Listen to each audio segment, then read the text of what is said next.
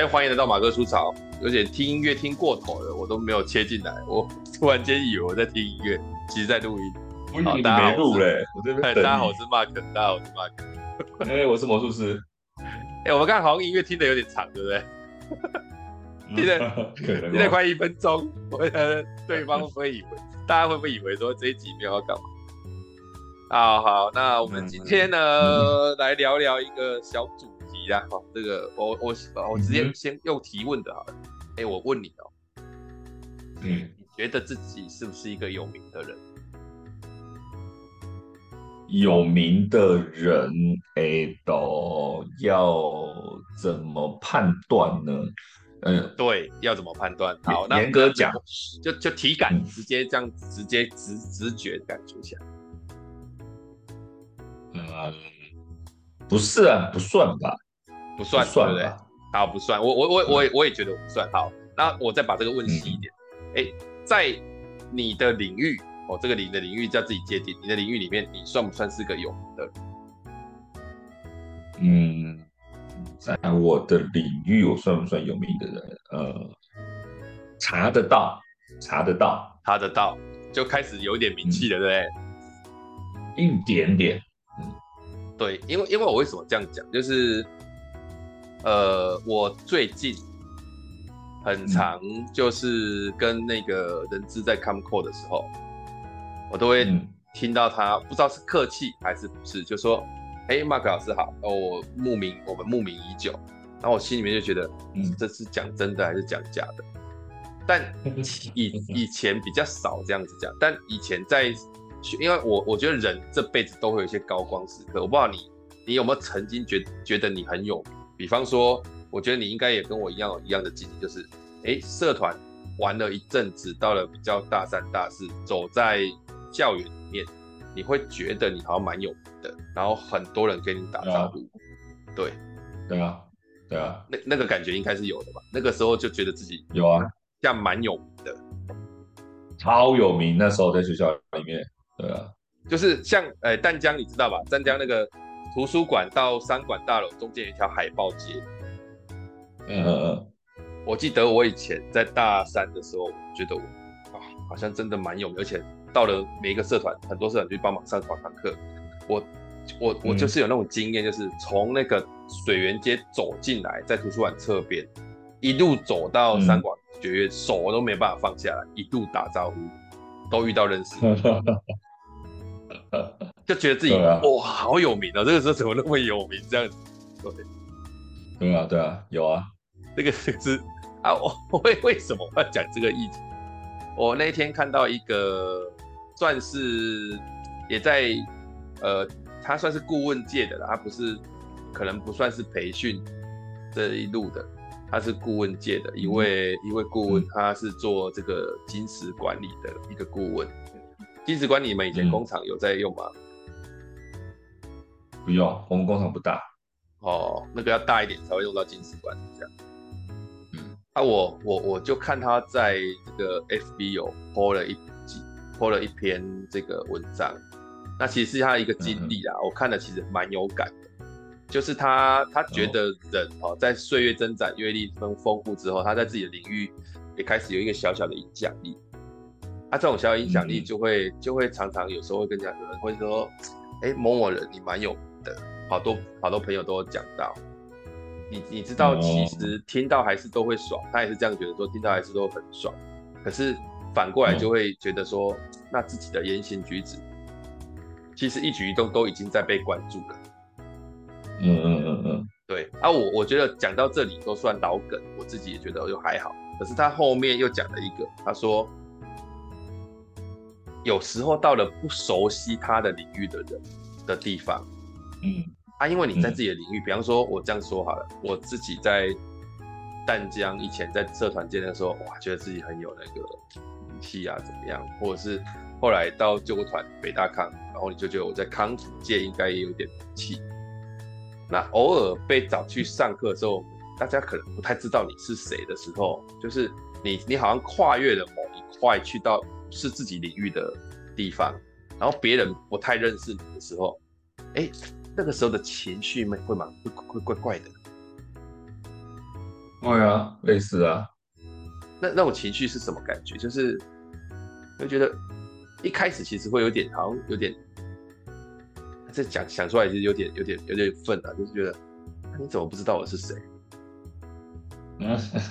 你你知道吗？然后就觉得你你拜托你查一下吧，你怎么不知道我是谁？就是那个时候很年轻的时候会有这种，托你查一下，就是对，然后尤其是这种小小，比方说。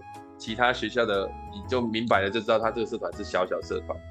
然后去的时候呢，你去上课好像也没有，他好像也没有，就是透露出那种找你来上课，他是真的是听人家介绍，或者是诶、期待很久。他反正就是塞一个课程，然后找一个老师来，然后别人说找谁、嗯、打电话了，打电话完他觉得哦，我也时间可以，你时间可以，然后就去。所以去的时候，他也没有特别对你有什么样的这个青睐，或者是说看起来对对对我，也没有那种表示，你就觉得拜托你，是吧？然后上完课之后，他哦，好像真的好像上的不错的时候，才开始这样。所以你你知道那个那个前段在那边整理器材的过程干嘛的时候，或者在那边架设电脑过程的时候，你都会觉得有一种没有被当做什么人的感觉，那那种虚荣感哦，真的觉得很毒啊。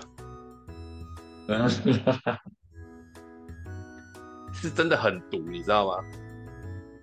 嗯，有，我有在有时候在校内还是有不认识我的人，然后我们在分享课程的时候，他也是觉得说，就像你讲的一样，我就说，哎、欸，你不知道我吗？难道你不知道我吗？或是什么样之类的？但结束之后就是要回来啦，因为我们有实力就，就你那就知道啦，就是哎、欸，原来你那么厉害，你现在才知道，那种感觉。嗯会有一点点那种感觉，但不会明明白的显示出来，都都是在脑子里面的对话而已啦。对对对，然后这个这个事情，其实我我看他写这个完之后，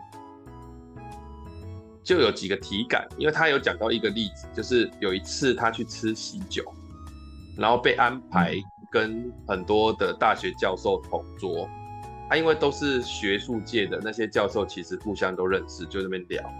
啊，他他他，因为他自己算是企业顾问，他赚的可是算多，然后他因为就被安排到这一桌，他就只能够，你知道，他就他他写的也很有趣，他说像我这种细汉就只能够坐在那里，一直吃东西喝鸡汤，而且还要帮忙倒饮料，这样像晚辈那样。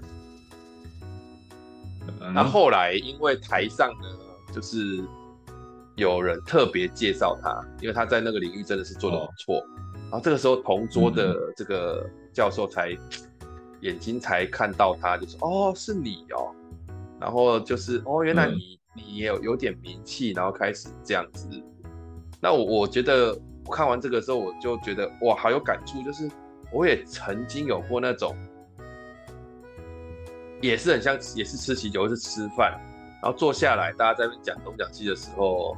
因为有些人，我不知道你有没有这种感觉，有些人习惯用跟，就是到一个社交场合，大家都还没有很熟的情况下，他会习惯用跟某些认识的人讲话的很大声，来巩固自己的安全感，然后让大让让大家觉得他好像是三八的或者是他好像很熟悉这个地方，然后用这种熟悉假假装出来的熟悉感。去造就他的安全感，然后去碾压别人。我不知道你有遇过这种人没有？有啊，这种人啊，对，有啊，有个这种人啊，对啊。这这种你以前会发现吗？你会发现他是这样子吗？还是你只是觉得他很讨厌而已？嗯，我我我把我把它认定为就个性的不同吧。有些人喜欢就是在陌生的场合找话语权嘛，找存在感嘛。那他厉不厉害，有有不有名是其次，他就习惯这样做啊，对吧、啊？那有些人是很低调，就算很厉害，他也很低调啊，他谦虚啊，也有那种啊，明明很厉害，他说没有没有没有没，不不不不啊，他有的是很厉害，也很也很爱废的，也有啊，都有啊。我觉得就是每个人的行为风格不一样吧，我只能这样子认定，但我没有到没有到讨厌或是怎么样的，还好，就是就是感觉下来。可是以前可能还会有一点点，就会觉得说，就不能输。你说这样子的，有时候会，有时候会觉得会在意，会觉得不能输。对，不能输。就是你，你像你是比较积极，你会说不能输。我那个时候都会恐惧，就会好像有什么内规我不知道。然后我很常在某些场合，像年轻的时候很常在某些场合是被这种人有点惊吓到。比方说去当领队的时候，有些老领队就会表现的好像很。很很知道某些事情，然后对你来讲，你就会觉得我熟门熟路，然后还、就是、他就会觉得说，对，就故意说，拜托你连这都不知道的那种 feel 就超重的。嗯，有有有有，有的的确是这样，很讨厌。当兵的时候也是会有这种，然后他他们就会来弄，啊，你就会觉得，你知道我看看漫画看那个猎人，看到那个猎人那个东巴的时候，我就觉得，哇、哦，对对对对，就这种人。就是就是这个世界充我最近在追那个东巴哎，新人杀手东巴，对，他就会他就会做一大堆那种，呃，我都知道这里在发生什么事情，你们怎么那么菜，然后怎么，可是他也不会再往前走，你知道吗？他也没有能力往前啊。对，就是当兵的时候也是这种老兵会给这种感觉。那边弄你啊，然后什么的，然后装着一副很有经验的样子，这样。这这是这是第一个体感啊。第二个是我自己对于那种，像我现在做培训，人家说哦，哎，曼老师很就是慕名然后干嘛，然后就现在就会有一种很紧张的感觉，反而没有那种哦哦开心的感觉，就很紧张，就哦，他当我是被怎么讲的。因为你知道这个圈子有时候 不一定会传好话，对，就是，嗯，对对对对，攻击挂五微博哎，然后你就是哦，我那我到底到底红不红还是怎样？就是，然后到底红不红？或者说这个红不红这种感觉就是一种很奇怪，就是我会不会？你知道，当我开始做培训的时候，你很清楚的知道，哎，这个案子是每一年这个企业可能都会做。嗯，对不对？那这个案子现在我接到了，然后我也做了两三年，啊，偶尔你就会突然想到一件很恐怖的事情是，哎、嗯，那我当初是取代了谁？哦，然后我是怎么取代他的？啊，问题就很恐怖，就是、嗯、那我之后被人家取代，我是不是也不会知道？然后我怎么被取代的，嗯、我可是也不会知道。我会突然间，我诶诶，怎么突然间好像我突然间从这个这个这个市场上被消失啊？那个诶，那个有有有时候听我想到这个都会油然有一种恐惧感。嗯，这 这我不知道你是不是有这种感觉过，因为我我毕竟是是这口饭的哦。对哦，诶，这个某种程度很像通告艺人。等经纪人来约你说，哎、欸，有个有个有个节目要去上，要去上这样。我会有这种感觉吗？有吧？我觉得你还好哎、欸，我觉得你还好，你好像有课就去上，没课就算了。对啊，之前做表演的时候也是有表演就表演，然后然后没有就没有。你说取代谁吗？或什么这样，偶尔会有啦，因为因为有时候会接到那种生日派对。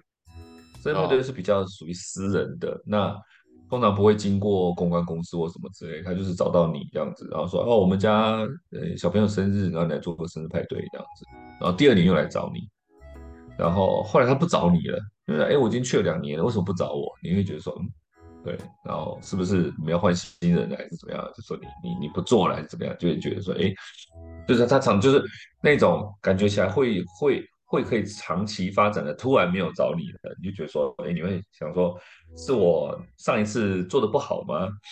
还是说你找到更厉害的呢？还是说你们其实就是呃呃换了个模式了，所以没有要做，要需要魔术或什么之类的呢？但你不会知道，除非你去问。但一般来讲，我们也不会去特别去问嘛，对，怪嘛，会有一点点那种感觉，但也只有一点点呐、啊，就是他就是在。那个时间点，那个时段，就说，哎，往年都有这个东西，怎么今年没有了？你就会觉得说，想，你就我心里面就会觉得说，嗯，就思考一下，好像是不是怎么样这样子，就这样子而已啊，不多啦，我不多，嗯嗯，有有我我我觉得这个这种所谓民生的陷阱，其实是我今天很想聊的话题，就是我我不知道有呃每我们每一个人在某些领域，只要做得够久，当然你会累积出一些、嗯、一些 credit，然后你会开始去设计去去 patch 到一些呃可能在这个领域里面已经很久的人了，然后他们会、嗯、他们会用各种让你不舒服的感觉，有时候都不一定是刻意的。然后那种不舒服的感觉，让你在这个地方有点待不下去，我就称之为这个很像是一种洗礼。洗礼，真的就是你知道，就像诶，还有讲回猎人这部漫画，就是他们小杰跟这个 吉雅他们要去天空之塔的时候，就是他们还不会念能力，嗯、就会受到这个洗礼，就是哦，原来要会这个，原来要会那个。他如果没有行规或什么之类的，对，那你个菜逼吧，你居然不知道行规这样子。啊，我现在其实有时候会想要问自己，就是说这种行规到底它是它是一个好的存在，还是说它它其实是一个恶文化？我觉得有好有坏，有的行规是恶习、陋习，或者是说。就是早期传下来的，比如说什么学长学弟制啊，所以学长要把学弟怎么样啊，学弟应该要怎么样弄学长啊，或什么之类，就是那种感觉，就是就是那种有的是陋习，展现自己地位的那种。以前我们我们当兵的时候，新兵到部，我们也会给他下马威啊之类的，就是哎，你来了，你自己你自己要注意一点哦，这是我们就是呃我们的我们的这个这个地方有的规矩，你自己要遵守。有的是这种。啊，甚至是陋习，但有的、有的、有的行规，我觉得是一种，就是它是一种检视，就是说你到底适不适合吃这样饭，或者你到底适不适合加入我们团队，所以我会给你一点点考验，来判断你是不是真的可以加入，或是说我们要不要真的迎接你，还是说你来了，我们也不用管你，反正你自己会被淘汰。但是如果你通过我们的考验，我们就会怎么样，放开心胸的帮你，因为我觉得你值得帮助。所以我会给你一个考验，那种感觉，就好像当初西索用用念能力挡他们一样。那其实不是说我故意要挡你，而是你你没有这样子，你到时候被人家玩坏了，我就没得玩了嘛。所以他给他一个坎。哦、嗯，对对我我想象到的比较像是叶问叶问二那个叶问二不是叶问他要开馆，他要开馆的时候被呃对啊洪金宝洗礼嘛，就是我们这里开馆是有规矩的。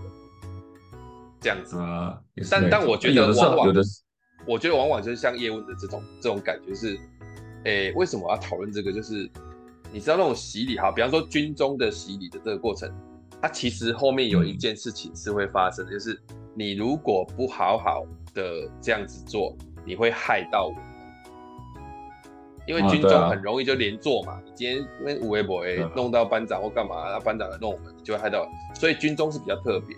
可是有很多行业的那种洗礼，或者是那种行规，我最我最无法理解，但是又不知道该怎么办的，就是，呃，你其实在做一件对的事情，就像叶问他开馆就很正常，他觉得开馆教书，我就是讨生活很正常，他还要你们同意啊。那我说在行规里面也有这种这种行规，就是有些事情你觉得可以做，他做应该也不会怎么样，大众也喜欢。但这件事情好像是这、嗯、这个行行业里面不能说的秘密。哦，啊有啊，你你，你比方说你们好，你们你们魔术圈有没有这种行规？以前有啊，魔术圈也不是说行规吧，就是开萨斯三原则，就是那个魔术师三原则啊，就是说大家都知道嘛，表演前不要讲效果嘛，不要在同一个地方、同一时间、同一地点、同一个人面前表演魔术第二遍嘛，然后。还有第三个是什么啊？不要说，不要说出魔术的秘密啊！不要说出魔术的秘密，好像是第三个，我忘记了，有点有点久。不要说出魔术的秘密是什么意思？就第一个就是不讲，在表演前不讲述魔术的效果，就是说待会我会变出一只鸽子来那种感觉，他不讲。哦。第二个是不要重复表演，第二个是不要重复表演嘛，因为可能会被看破手脚，如果不熟悉的话。第三个就是。不讲出魔术的原理吧？啊、是这个吧？查一下就知道。我很久没有提这三元，什么萨斯顿三原则？对对对，我帮你是叫查一下萨斯顿吧？哈。对，哎、欸，这个原这个原来你们已经发展到有这种三原则的部分。啊，就是那个机器人为人类服务的 那个机器人原则，是一样的三原理。对，但因为可是我很久没讲好，好，你你这样讲，嗯就是说，那我很好奇，就是说，那为什么以前会有那种节目是在拆解人家魔术？哎、欸，那就对了。所以那时候做做拆解的这个节目的时候，最早是国外开始的。其实国内可能也有吧，但是国外有个很闹得很有名的这样子，那个人叫什么名字忘记了，就是蒙面魔术师嘛，你可能看过那样的节目。他就是会戴魔戴戴面具那个嘛，你说戴面具那个嘛？对对对对，蒙面魔术师嘛，他就做魔术破解嘛，然后有好有坏，评价不一。有人说他可以让一些旧的魔术精进，因为我已经打，就我已经破解了，所以你们就不能再用那些招式再去。招摇撞骗讲招摇这么难难听，就是你们不能再再用老招在做了，你必须要创新嘛。它可以鼓励活化这个市场，活化这个这个这个东西嘛。那第二种就是你你影响到某些人生计了，有些人他可能练一辈子就练这个效果，啊，你把它破解了，破解很简单，练会很难啊。那你破解之后，人家说啊，我看过了，你懂吗？就是哦。我知道这个背后，他可能苦练了十年，终于练成了，被你破解之后，观众没兴趣了，那就影响到某人的生计嘛。所以后来有人说，那个蒙面魔术师好像被消失了，被被消失。对。哦，你说可能被同行追杀这样子。之类，或是甚至有人买凶之类的这样子，但这都是传闻，因为没有人知道蒙面魔术师是谁，但也有人知道蒙面魔术师是谁。我我觉得这应该查得到吧？应该查得到。就是如果你硬要去查他们录影或干嘛，那因为都是你你今天就要变魔术，包含那些助理干嘛，你还是要找行业内的人啊，你不可能找那种不是行业内的人嘛。对啊，所以从头训练也比较。所以后来。所以后来国内也有很多做破解，哦、因为你你那些魔术大家看腻了，有些人还是想要知道原则，与其让大家乱猜，有的有的电有的综艺节目就干脆做破解，那有的真的就是很生硬的破解，就是他直接就告诉你，他直接就告诉你说，哎，这边有机关啊，啊这边动了手脚，我觉得是我觉得是没意义的，你只是赚赚一波短流量。相较于破解，我喜欢刘谦的破解，刘谦是有破解吗？你看他的。刘谦有做破解，但他破解都是无伤大雅的小招，就大家都会的小招，魔术师都普遍魔术师都会的小招。那那很多人可能，呃，业余玩家也知道也知道怎么做，但是刘谦的破解会，他会讲的比较细，就是说他其实魔术有有心理学，有动作的引导，然后肢体的引导，语言的引导，然后该什么地方要做要做足了，要演要演。演足了，那观众才会掉进你的错误引导里面，然后产生那样的节目效果。所以他在破解的时候，也会顺便把这些原理讲解一遍，然后甚至还会引经据典说这个原理是哪个魔术师发明的，或是他魔术师有把它定义的。然后国外的书籍查得到，那这个魔术大师运用这个原理。那其实你看起来很简单，其实背后是有很深的学问跟跟他的历程的这样子，嗯嗯、所以他破解看起来就很舒服，你不觉得他有侵略性？他在做教学，他不是纯破解，他在教一个魔术学徒说，哎，你怎么样可以把这个东西更精进？我觉得他的破解是很舒服的，没有人说魔术流行的破解不好这样子，但是很多魔术师的破解就是粗暴这样子，我觉得是两个不一样的的出发点这样子。对，对吧？不过你刚刚提到一个点，我觉得是有呃有意思的，因为有唤起我一些记忆，就是所谓是影响他人的生计啊。啊，所谓影响生计哦，比方说，好，我我们讲一下，我们以前可能还就是我我早期我们还在就是各校流浪去 讲课什么这种，就是你你知道那个时候也会有一种感觉，是哎，有些老师。不不论是你或我，或者哎，有些我们做一做，哎，我们有自己的一些独有的一些梗，嗯，或者是独有的一些啊，比方 PowerPoint 独有的一些图，一些图，这些图呢也是你们自己去找，然后配合上你自己的梗。那当你被偷梗，然后我们以前因为又是两小时、两小时或是一点五小时那种小型的演讲啊，上面那个老师就以前可能是当你的学生，啊，后来他也出来就是讲课了，然后他就把你的梗拿去用，因为很好用，啊，他又是第一堂他用的，结果你不知道，你在第二堂又用了，然后下面学生就觉得啊，怎么都一样，怎样怎样的时候，哦，他我我曾经遇过这种感觉是超级。在台上超级不舒服，到不知道该怎么办。会啊，会啊，被偷梗了。对啊，会。而且偷是一回事，如果说对方就是，嗯，就是怎么讲？破梗。呃，不是破梗，就是说，呃呃，他他呃不能讲滥用，他怎么讲？呃，误用完整的呈现。哦，不是误用，就是他他你的意思说浪费梗？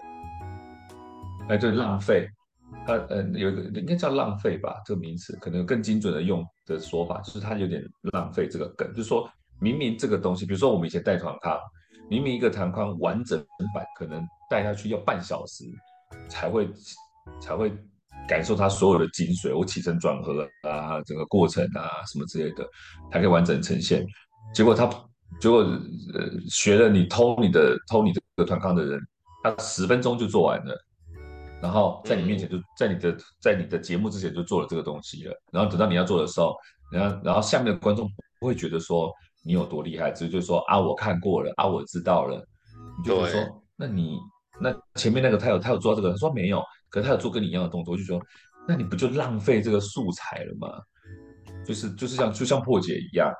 我告诉你哪边有毛病，几秒钟的事情呢？可是后面那么大的原理，你有好好讲吗？你不就浪费这个东西吗？你我不讲这个，我把当成一个效果，可以让对方得到的更多，不是吗？你至少享受了一个秀嘛。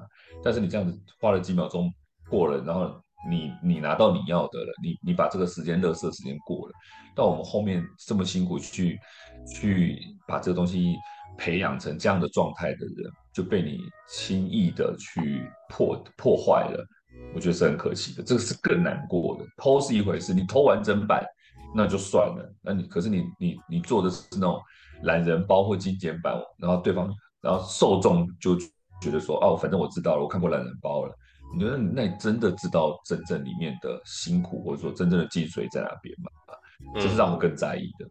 对，因因为我觉得这种东西如果涉及到影响生计或者是。跟生计有关，很多事情会变得很残酷。那为什么会残酷呢？啊，比方说你的课程完全被人家就是复刻，或者是一样的说法，嗯、那你就很快的会失去你的这个成案的能力，或者是你去你的案子就会变少。啊，这个、嗯、可是可是换个方向讲来讲，就是呃。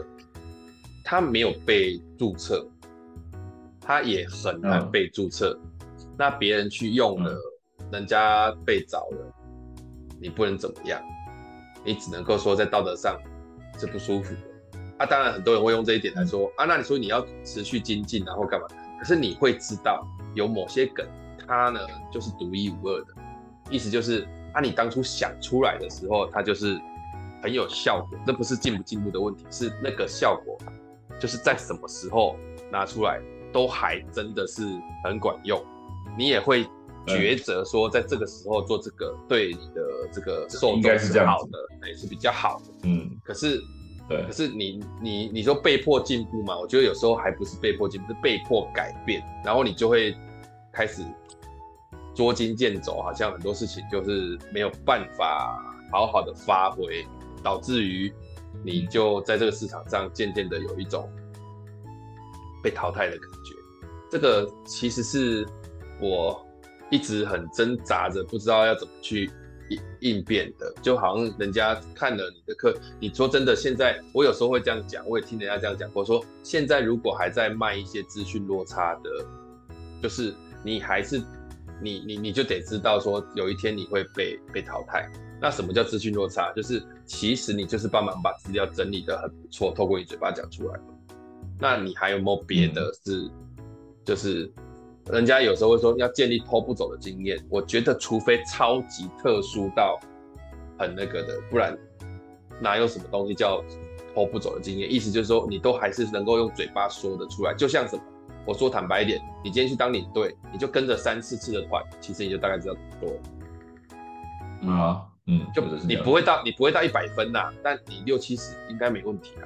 啊，你说今天你当顾问也好，你你你没有企业经验也好，你就跟着人家顾问去走个几遍，你还是知道有些点拿出来讲很有威力嘛。啊，人家就会觉得，哎、嗯嗯嗯欸，你应该蛮有经验的。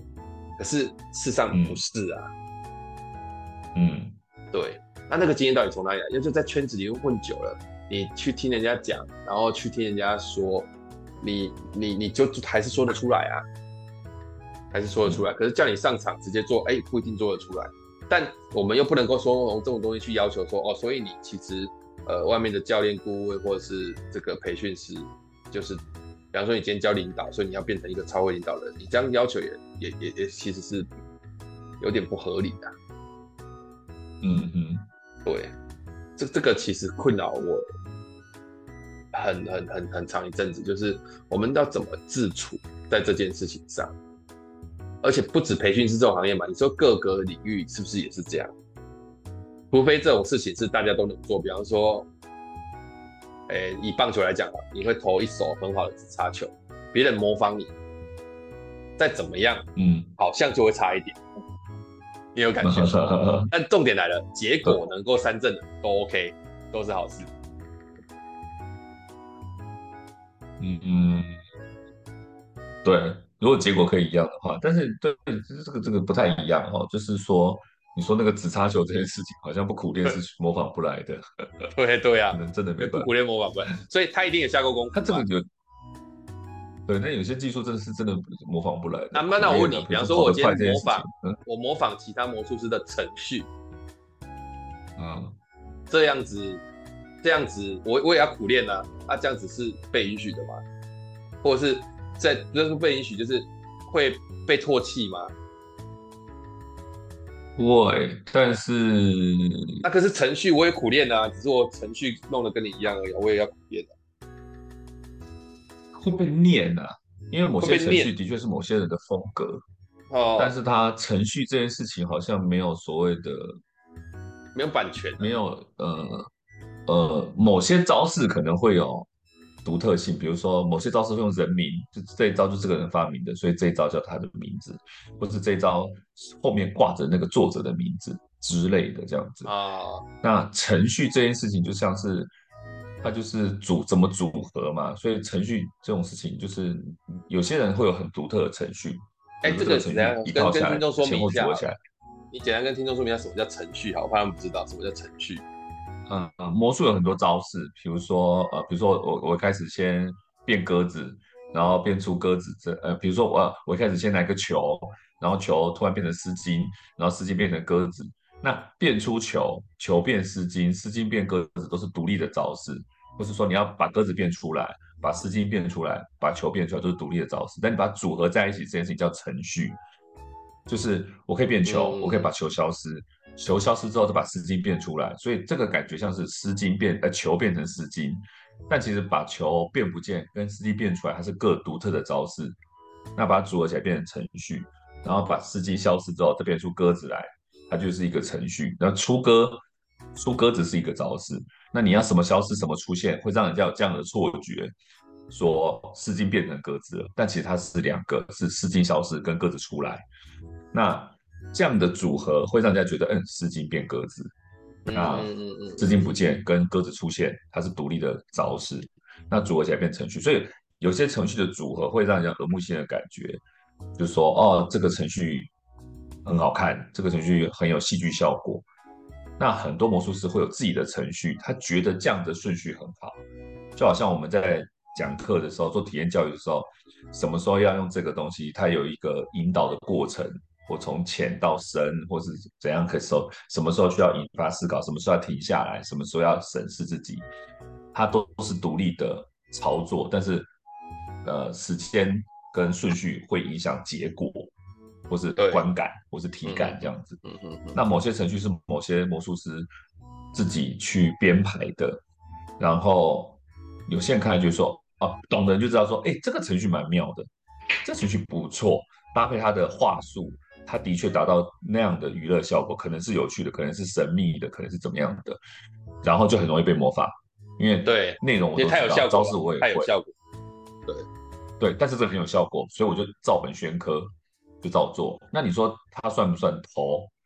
是不知道。看到人会觉得说啊，这不就是谁的程序吗？对。然后呢，偷程序，偷程序，呃，不道德吗？我好像比较少听到偷程序这件事情不对。对啊，啊，但但上课也是这样子啊。上课也是，我今天如果整个逻辑思路是跟你一样，啊，我就跟你，但是我就但是可以学的，会会被会被念，就会觉得说你可不可以自己。有品一点，但是这我我我觉得你可不可以自己争气一点？这句话坦白讲，都有后面没讲出来的，就是你不要那边偷影响我。我觉得是这样，我不觉得。但他争气一点，没有到那么不道德的原因，是因为也讲过，他背后的原理是你要懂招式，你要会招式，然后你才拼成程序。那程序是很容易被偷的，但是招式不一定，你要苦练招式啊。所以说，你偷程序这件事情，我们没有那么没有那么那么踏伐这件事情，是因为你必须你要原原那个原来的招式你要会这样子。所以对我们来讲啊，就是偷程序这件事情可能会被别人说啊，你这个没有自己风格，你你你偷人家程序。但是没看过的人就觉得说，哎，这程序很好笑，他就可以纳为己用，甚至一用再用。那懂的人就觉得说，你不就偷人家程序而已嘛，这样子，但不会到影响。那么多，但但如果以讲以讲课来讲，以讲课来讲，那以讲课来讲，可能效果就会偷活动吗？因为这算偷活动吗？还是程序比较像活动吗？还是比较像偷偷偷观点？我不知道，这个很难讲。那我观点讲都查来以讲课来说，程序本身就是更值钱，就是他的专业，活动更值钱。对对，我觉得是翻过来的，跟魔术不一样。我觉得因为魔术的效果可能。就是前前后左右挪一下，可能不会太大的影响，不就是看魔术吧？就是怎么来这样子。但是我觉得以讲课来讲，程序会影响结果非常大，因为很多很多东西在一转念之间，可能受众突然开窍了，你不那你不照那样的程序去挖，挖不到可能他内心话或什么之类的。那有些人就是虚有其表，我我去上课，我偷了某些活动，我去参加什么什么什么学习什么什么什么班，啊，就一次从头到尾都弄出来。老师会给你很多的工工具嘛，就是就这样说，你会学到很多的招式，但那些招式怎么用，它其实有一个程序的这样子。那有些人就是可以用漂亮的程序，比如去，比较像像你，我有时候看你的课，我就觉得，哎，或是像轩轩、詹姆斯，你们用的程序就是的确是蛮独特的。你不看过一遍，你你永远不会想到这样的用法可以有这样的效果。像詹姆斯，他有时候停下来的那个点。是我永远都不会知道他为什么要这个时候停下来的，但他的确造成的效果很，你猛一下子没有发现，但是你参与过，你发现嗯，这个威力很够，但你永远可能想不透，你可能要现场体验才知道。那你一旦看过之后，你会一样画葫芦。那这个东西其实就是 know how 啊，这个程序其实我觉得影响会对。以上课来讲，看起来被人偷的话，不太一样。对，被人家偷了会觉得说。嗯你可以用自己的编排方法，但是你用我的编排方法，就觉得说，对，它其实会感觉起来会比魔术师偷程序更不舒服一点点感觉啦。因为工具，因为上课的工具其实更容易啊，它跟魔术的招式不一样，但是工具很容易拿到，或者体验教育的素材很好买，或是金句很容易就直接写出来了。对啊，哎，可是用在什么时间点，用在哪个场合，就包含我自己。有时候我有的工具，或是这个这一页简报放在哪，放在哪一个哪第几章出现，我觉得影响都会很大。我有时候微调一下，或是改变几句的说法，我都觉得哎，这个威力跟以前不一样，或是他给的他给的观感是不一样的。即纵使是头一张简报，我觉得连简报的顺序，我觉得都是讲师的 know how。对对，我自己是有觉得有差的，所以我在上课的时候，虽然是同一份简报，比如说一模一样的课程名称，一模一样的简报，我在上课之前我还是想，我看过，比如说我前面已经前一堂课已经上过两个小时了，后面两个小时一模一样的课，但是我还觉得说，嗯，根根据这个受众或是这些学生或是这些人，我是不是要调整一下操作活动的顺序跟简报的顺序？我觉得这样会比较有威力，或是这样才可以让他们进入我所要的旅游。我觉得那个是不一样的，那就是个人的 know-how 这样子啊。对，这个我们今天大概很少跟这个年哥讨论这么。有点严肃的话题，不晓得他会不会 会不会有人听不懂啊？呃，我不知道听不懂无所谓了，就是我我我我们节目也不是说要让所有人听得懂，但我只是想，我们以一个专业来说，你的专业会有分，像呃，比方说开电车这种很难复制，就是它就长这样嘛，大家就都都一样这样开，就像那个周星驰讲，你做什么做什么啊，打球运动不是你做什么做什么，这个东西哪有什么？谁谁谁谁抄袭谁？那你说到了什么东西就会变成有谁谁抄袭？我这样说好了，比方说我家卖蛋饼，哎，你家后来来我家吃蛋饼完之后，你就在我家隔壁或是附近开了一间蛋饼店，把你的用料材料或什么，就有一天你来用比较吃蛋前阵子就刻意来调查，然后后来就真自己做了蛋饼。那、啊、你说这样子算不算不道德？嗯、我觉得后来，后来我觉得要追都追一件事情，就是两个。第一个，你做的这件事情，你敢不敢跟那个人讲？嗯，这是一个，我觉得这是一个小指标，就是你今天要你你这件事情敢不敢跟人家说？这个东西是你。你你甚至在台上说，哎、欸，我今天这样的上课的某些东西是师承于谁谁谁，或者是哪些部分其实是哪些老师上课的时候提及的，我觉得很不错，观点跟大家分享。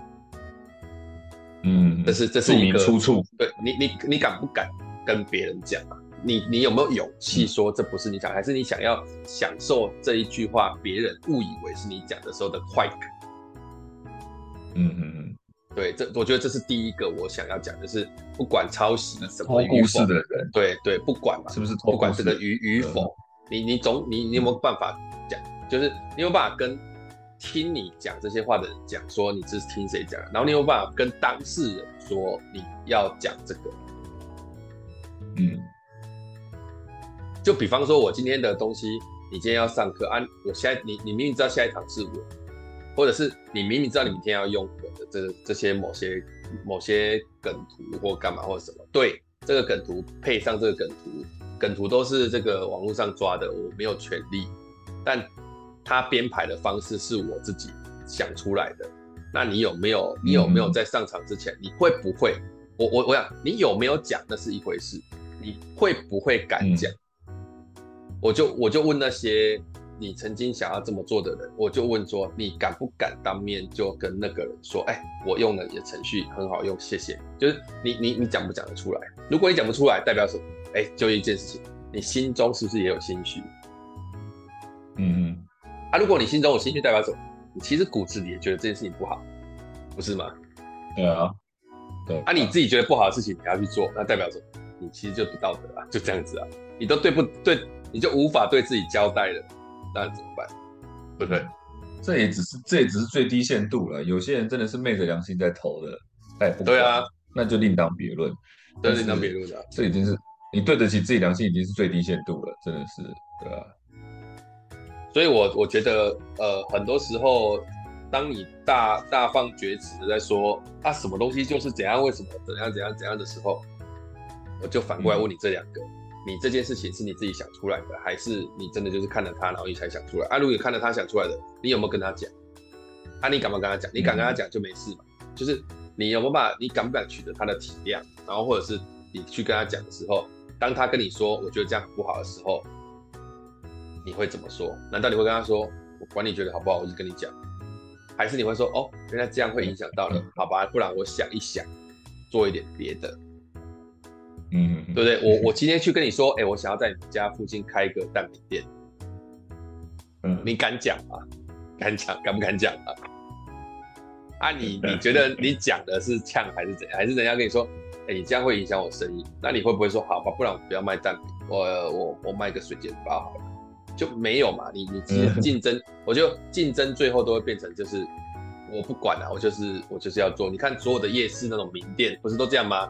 当初有名是这家，嗯、啊，后来旁边就开始开了，啊，开了之后呢，他就开始说，因为他开始开了，也开了很长的时间了，他就开始说他是老店，啊，就变得搞不好，你看去淡水，每一间阿给都说他是老店，对啊，你是开了很久没错嘛，但是你你你其实不是自己想出来这个东西要这样做的，嗯，对，啊，这就就是一个，我觉得就是一个怎么说呢，就是啊。